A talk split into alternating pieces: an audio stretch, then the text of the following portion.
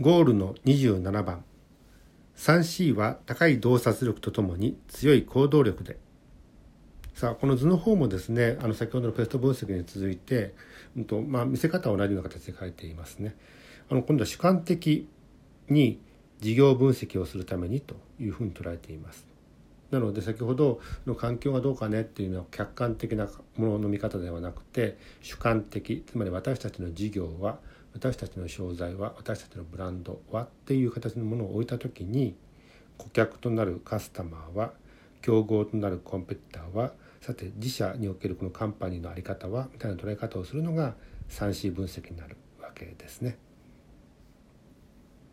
でこの顧客分析のこのカスタマーについては、うんと、いわゆるこの顧客っても自体を一塊にするんじゃない？つまりお客様っていう一塊じゃなくてお客様っていう中にはどういう形のお客様がいるのかなというのパターン化していく、まあ、そういうあのいわゆる層別化の在り方がですねとても重要になるわけですね。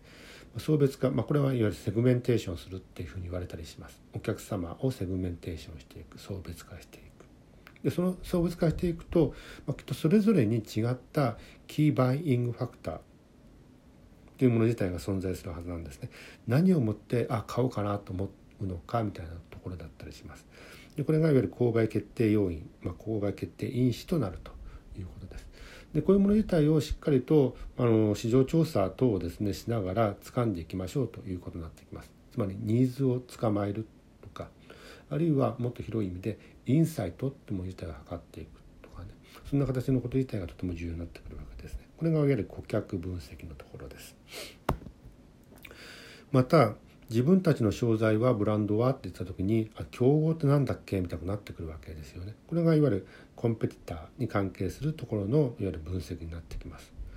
で僕らは、うんとまあ、競合って何？っていうと同業種同業者の中からあそことあそことあれとこれとみたくなってくるわけですけどもあのいわゆるこの業種の中から探してしまってそれが大企業だとあそこ中堅企業だとあそこ中小企業が持ってるあのあれみたいな形のことを言ってしまうわけなんだけど、まあ、今世の中そんな形で同業種だけで動いてること全くなくて異業種からの突然の参入あるいは乱入みたいなのがあるわけですよね。なので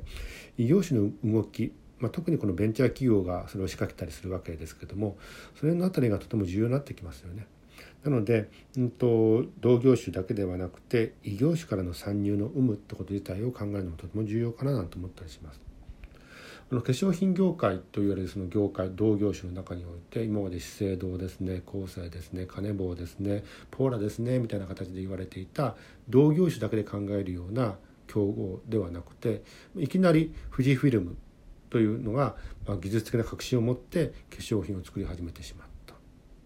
これはもう明らかに異業種からの参入ですよね。っていうふうに、まあ、うんとすごい、まあ、大きな企業が突然入ってきたりとか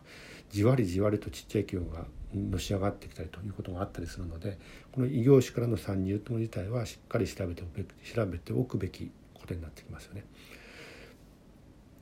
で次に、うん、と自社分析、まあ、カンパニーということですね。あの自分たちの、ま、会社の、ま、経営方針とかあるいは、うん、成長戦略ってもの自体は、まあ、時代とともに変わってくるわけです。先ほどやった環境分析によって環境がちょっと変わってくるとやっぱりその成長戦略の考え方とか優先順位変わってきちゃうわけですよね。なのでその優先順位とか成長戦略のそのレールっていうもの自体に乗っているのかみたいなこと自体がとても重要な判断になってくるわけです。それが主流としてのレールなのか副流主流となってしまったもの自体の、うん、とものなのかみたいなこと自体のまあわきまえ方も踏まえて確認しておくべきなのかなと思いますよね。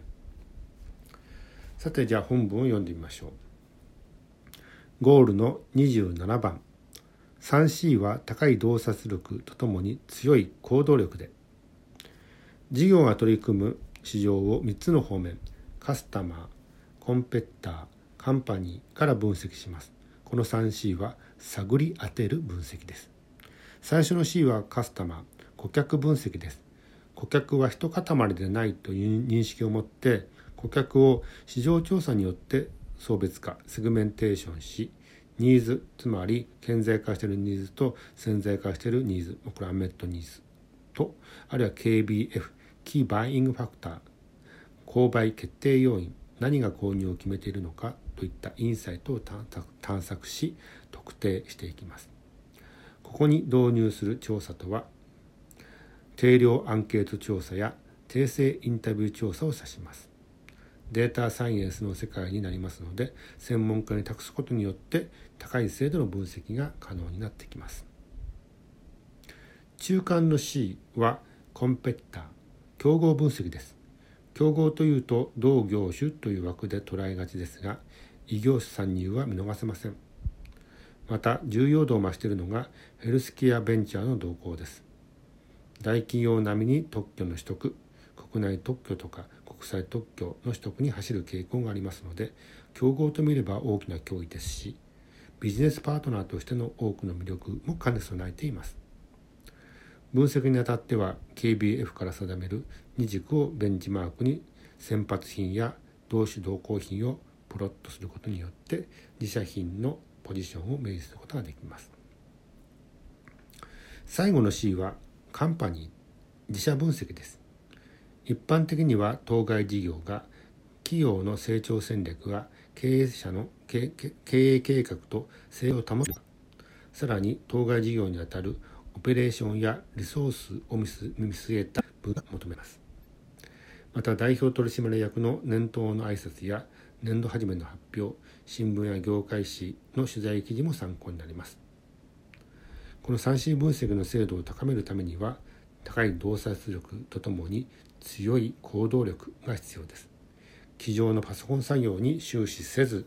出かける出向く心をやりましょうというものです。